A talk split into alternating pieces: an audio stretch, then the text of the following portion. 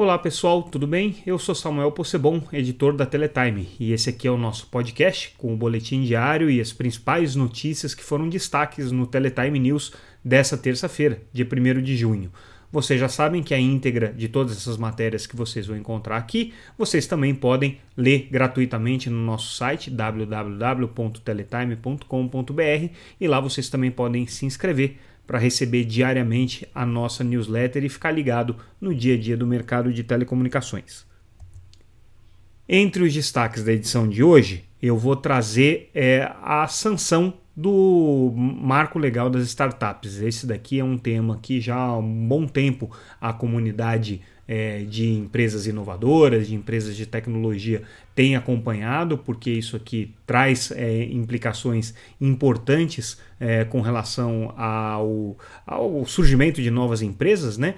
É um pleito antigo, então essa, essa, esse marco legal já é um, um, um, assunto bastante esperado, apesar do projeto, quando foi aprovado no Congresso, não ter sido exatamente como previam as empresas interessadas nesse assunto. Então, algumas coisas importantes ficaram de fora, é, mas outras coisas acabaram entrando. Então, você tem alguma flexibilização é, para a questão é, trabalhista, você tem alguns incentivos aí para a instalação de startups no Brasil, é, considerado aí um primeiro passo importante no sentido de levar o Brasil a uma legislação legislação mais moderna nesse aspecto, mas ainda é só um primeiro passo, ainda tem muita coisa para ser feita.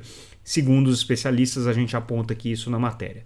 É, Hoje também foi um dia importante para a derrubada de um veto presidencial bastante significativo, que na prática inviabilizava a Lei 3.477 de 2020, e essa lei tinha um propósito principal, que era a liberação de 3 bilhões e meio de reais do FUST para os programas de internet é, dedicados a estudantes e professores. É, o FUST, como vocês sabem, é o Fundo de Universalização de Telecomunicações. É, o governo federal, o presidente Jair Bolsonaro, tinha vetado essa lei é, é, e agora o Congresso derrubou esses vetos, de maneira que se coloca mais uma pressão é, sobre o governo na questão da liberação de recursos do FUST. A gente tem que lembrar que a própria lei do FUST também prevê prioridade para o setor de educação, também prevê a aplicação de 18% dos recursos em educação, também é um ponto que havia sido vetado pelo presidente Jair Bolsonaro e que foi derrubado pelo Congresso, agora mais essa lei 3.477 que também traz esse assunto à tona o TCU discutindo a possibilidade de colocar é, obrigações de, ligadas à educação no edital de 5G. Então, praticamente vai ser inevitável o governo ter que enfrentar uma discussão sobre políticas públicas de universalização de internet para a área de educação a partir de agora, porque você tem muita pressão legal, você tem a pressão do Tribunal de Contas e, obviamente, da opinião pública, porque todo mundo quer é, ver a educação brasileira, os estudantes, os professores, o mais conectado possível. Então, é um assunto importante é, e agora é, vamos ver como é que o governo vai lidar com essa derrubada do veto e com essa obrigação aqui de liberar recursos do FUST para essa área que é uma área tão importante para o Brasil.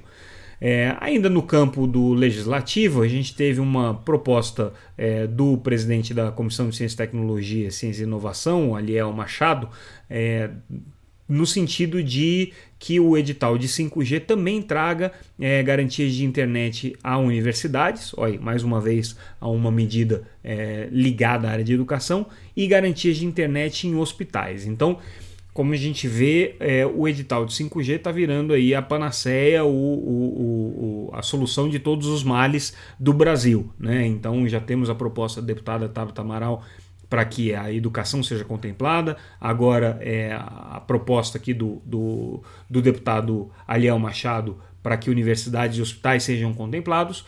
Lembrando que tudo isso aqui é política pública, cabe ao governo federal decidir onde é prioridade e onde não é prioridade. O Congresso, claro, vai é, tentar fazer a pressão possível aqui através desses projetos de lei. Muito pouco provável que esse projeto tramite e seja aprovado até o final do edital de 5G. De qualquer maneira, é mais um elemento aí de pressão. Indo para o noticiário internacional, é, a gente noticia que a Telefônica finalizou a venda da unidade de torres para American Tower na Europa, um negócio aí de é, mais ou menos 6 bilhões de euros, é um, um, acordo bastante amplo que a Telefônica tem. Lembrando que a American Tower atua no Brasil, é também parceira da Vivo, da Telefônica aqui no Brasil, é, inclusive na área de redes de fibra, na área de redes é, de, de banda larga. É, American Tower é a principal operadora de torre no Brasil e uma das maiores do mundo, com certeza, aqui estreitando então essas relações com a, com a Telefônica internacionalmente. É, por aqui, do ponto de vista das estratégias das empresas, TIM, a TIM e a, e a, Deezer, né, que é um serviço de streaming de música, lançaram um serviço de, de, de, dedicado ao mercado de pré-pago. É, um ponto interessante aqui que normalmente clientes de pré-pago têm uma franquia muito baixa e um acesso muito é, limitado a redes. É, normalmente é, as operadoras é, prevêem é, o uso gratuito para determinados segmentos, mas o pré-pago fica pouco contemplado. Né? Então aqui essa parceria amplia isso numa tentativa aí de tentar dar um pouco mais de valor aos serviços, principalmente para as classes é, C e D, que são os principais usuários aí de pré-pago. No mundo da internet, dos pequenos provedores é, de, de acesso, né? A Mega Telecom, que não é uma empresa tão pequena assim, mas que tinha sua atuação mais focada no mercado de atacado e mercado corporativo, agora é, ampliando a sua atuação para chegar também no mercado residencial, vai oferecer é, uma, uma alternativa de conectividade num bairro nobre aqui de São Paulo, né? praticamente uma cidade que é Alphaville. Né? Então eles entram agora nesse segmento do acesso residencial na cidade de São Paulo, onde a coisa já é bastante competitiva Lembrando que a gente teve recentemente a entrada da Oi também no mercado paulistano. É, indo para o campo regulatório, a Anatel anunciou é, hoje que chegou à marca de um milhão de equipamentos não homologados que foram apreendidos. Interessante esse movimento da Anatel, principalmente de combate a equipamentos é, piratas e equipamentos é, do mercado chamado mercado cinza, né? A gente sabe que existe aí um problema sério no Brasil de contrabando, de uso desses equipamentos para atividades ilícitas, como por exemplo pirataria de sinal de TV por assinatura, né? É, mas a gente tem que lembrar um aspecto sempre muito importante disso, que é o fato de que esses equipamentos são vendidos nas, é, nos marketplaces, nas lojas é, digitais com a maior desenvoltura. Né? Então, recentemente, até o presidente da Anatel chegou a encaminhar uma carta para esses marketplaces, a gente noticiou isso aqui, pedindo para que eles suspendessem esse tipo de negociação, né? que ficassem atentos a esse tipo de comercialização de produtos é, clandestinos e produtos não homologados.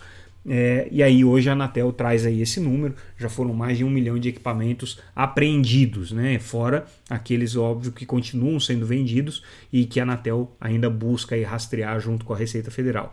É, mas enfim, essa aqui é uma briga de gato e rato e a solução passa por uma conscientização dos marketplaces e por uma atenção, principalmente das empresas de internet, que permitem a propaganda desse tipo de equipamento principalmente nos modelos aí programáticos de propaganda pela internet. E a gente traz uma notícia importante para o Brasil, que é a inauguração finalmente é, do cabo submarino Ela Link, é, que já teve a Telebrás como acionista, hoje em dia a Telebrás não participa mais como é, sócia desse cabo submarino e ele liga Brasil a Portugal, então estabelece uma rota direta aqui com a Europa, que é uma coisa importante, né, porque hoje praticamente toda saída brasileira de internet passa pelos Estados Unidos. Então, essa, essa inauguração aqui marca uma, uma fase nova em termos da infraestrutura de cabos submarinos internacionais.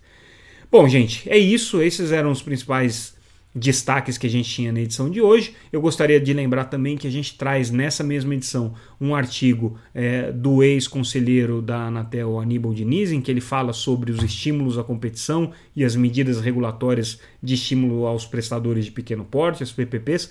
É, o, o, Aníbal é, foi um conselheiro muito atuante nessa frente e é, nos brinda aqui com essa análise que ele faz sobre os estímulos regulatórios para as pequenas empresas, para as empresas competitivas, mostrando que, na visão dele, essas medidas tomadas pela Anatel geraram frutos e fizeram com que o mercado se ampliasse.